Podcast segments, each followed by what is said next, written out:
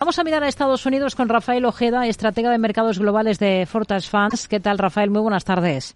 Hola, buenas tardes. Bueno, tenemos a los índices en Estados Unidos con tono mixto. Ahora hablamos sobre todo de todos estos protagonistas del sector tecnológico, pero antes, la macro de la jornada, el dato de paro del primer mes del ejercicio, del mes de enero en Estados Unidos. ¿Qué le ha parecido?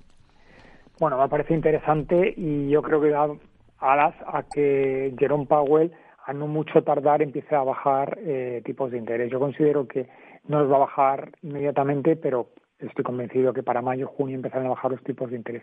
Lo que está muy claro es que Estados Unidos eh, tiene absolutamente controlado la tasa de paro y el único inconveniente que podemos ver es quizás el incremento del coste del pero realmente la tasa de paro está absolutamente contenida y, eso es una muy buena noticia para Estados Unidos. Esto por el lado macro. En cuanto a compañías, tenemos muchos resultados. Por ejemplo, antes del inicio de esta sesión de viernes, tenemos cifras de las dos principales petroleras estadounidenses, eh, ExxonMobil y Chevron. ¿Qué le han parecido los números de las dos?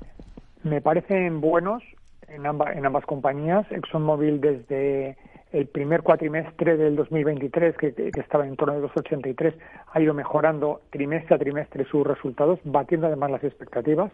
En el caso de Chevron, lo mismo. Y esto, bueno, pues nos da pie a que probablemente bueno, pues eh, esas compañías a lo largo del, año que viene pues puedan seguir avanzando, avanzando de una manera importante. En el caso de Chevron, que en la apertura tenía una subida casi un 1%, la compañía cotiza en torno de 202 dólares y tiene un objetivo de 125. En el caso de Chevron, que ha subido en la apertura más de un 1,5%, pues cotizan en torno de 149 dólares y tiene un objetivo de 176. Por tanto, creo que van a ser dos compañías que a lo largo de este año van a hacerlo bien. Hmm.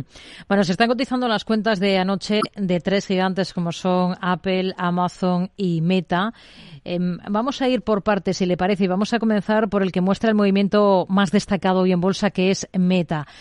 ¿Cómo ve las cosas para esta compañía, sobre todo tras esa decisión de pagar dividendo por primera vez y de aumentar en 50.000 millones su plan de recompra de acciones? Está disparada en bolsa. Lo que demuestra que Meta ha cambiado el paradigma. Ha dejado de ser una startup que crecía muchísimo, como en su momento le ocurrió a Microsoft, que en un determinado momento se convirtió en una empresa ya lo suficientemente grande como para empezar a remunerar a sus accionistas e incluso hacer política de recompra de acciones. ¿no? Es llega un momento en el cual la, compañía, digamos, llega a una madurez. Bueno, pues creo que ha llegado el momento en Meta. Meta ya ha llegado un momento en el cual gana tanto dinero, lo hace tan bien, está en una situación en la cual ha dejado de tener que andar financiándose y, creciendo y todo el dinero reinvertirlo en su propio crecimiento, sino empezar a remunerar a sus accionistas y empezar a recomprar de acciones. Creo que es una, demostración de madurez por parte de la compañía. En cuanto a sus resultados, espectaculares y no solamente espectaculares, sino que tiene un, un futuro verdaderamente espectacular. Es una empresa, ya le digo que junto con Nvidia, para mí son las compañías que a lo largo de este año van a hacerlo mejor porque el tema de la inteligencia artificial generativa va a ser el futuro, pero vamos, si no ya es presente. Hmm. Bueno, está la compañía con alzas ahora mismo del 20%. Otro de los gigantes, Apple, ¿con qué se queda de sus números? Pese a China, logra mejorar el beneficio un 13% y logra vender más. Claro, el Apple digamos que ya está en otro paradigma, es decir, Apple hace ya tiempo que dejó de ser una empresa extremadamente innovadora, realmente es una, una empresa que fabrica teléfonos móviles y cada vez es más difícil sorprender, ¿no? Y sobre todo ya tienes el problema del precio, es decir, ya, hablamos de terminales unos precios también un poco un poco elevados. ¿Qué es lo que sucede? que el, peso específico que tiene China dentro de Apple es muy, muy importante. Entonces, si China tiene problemas, como está teniendo problemas económicos y, el país no termina de despuntar, bueno, pues hace que sus ventas se ralenticen y esto hace que, que, tengan ese, freno. ¿no? Sin embargo, es una compañía tremendamente solvente, muy bien capitalizada, eh, innovadora, que hace las cosas muy bien y, por tanto, sus resultados son buenos. ¿no? ¿Qué es lo que ocurre? Que como siempre estamos descontando el futuro, el futuro tenemos esa, ese cisne negro que es que como China no termine de arrancar, los resultados de Apple pueden ser perjudiciales. ¿no? Y eso es lo que hace que, la compañía no termine de despuntar en bolsa y alcance esos 200 dólares hmm. que todo el, mundo, todo el mundo barrunta, que es su, precio objetivo. Hoy está recortando eh, algo más de un 1,5% y el tercero en discordia es Amazon.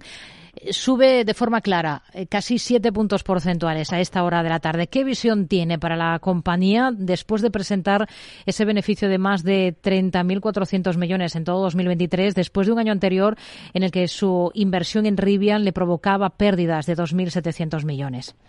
Bueno, pues lo que, lo que bien nos has comentado, tuvieron pérdidas porque cometieron una inversión muy importante, muy relevante y obviamente pagando una prima muy elevada pero bueno, supieron absorber perfectamente esos resultados y trimestre tras trimestre la compañía no para de mejorar sus, sus resultados y su beneficio, su beneficio por acción.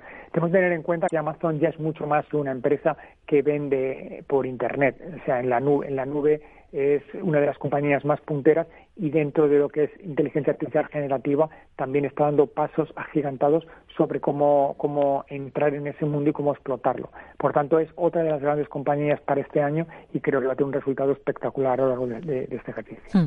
¿Qué le parece esa advertencia de Microchip Technology de que va a registrar una facturación inferior en el trimestre actual? Bueno, pues a buen entendedor eh, es importante que la, que la compañía se haya anticipado a decir que va a tener un resultado peor del que, del que estaba descontado. Lo que tiene que explicar muy bien es por qué se produce esa caída de, resultados y, ponerle un remedio. Es un poco lo que, lo que antes hemos comentado ¿no? de, Amazon. ¿no?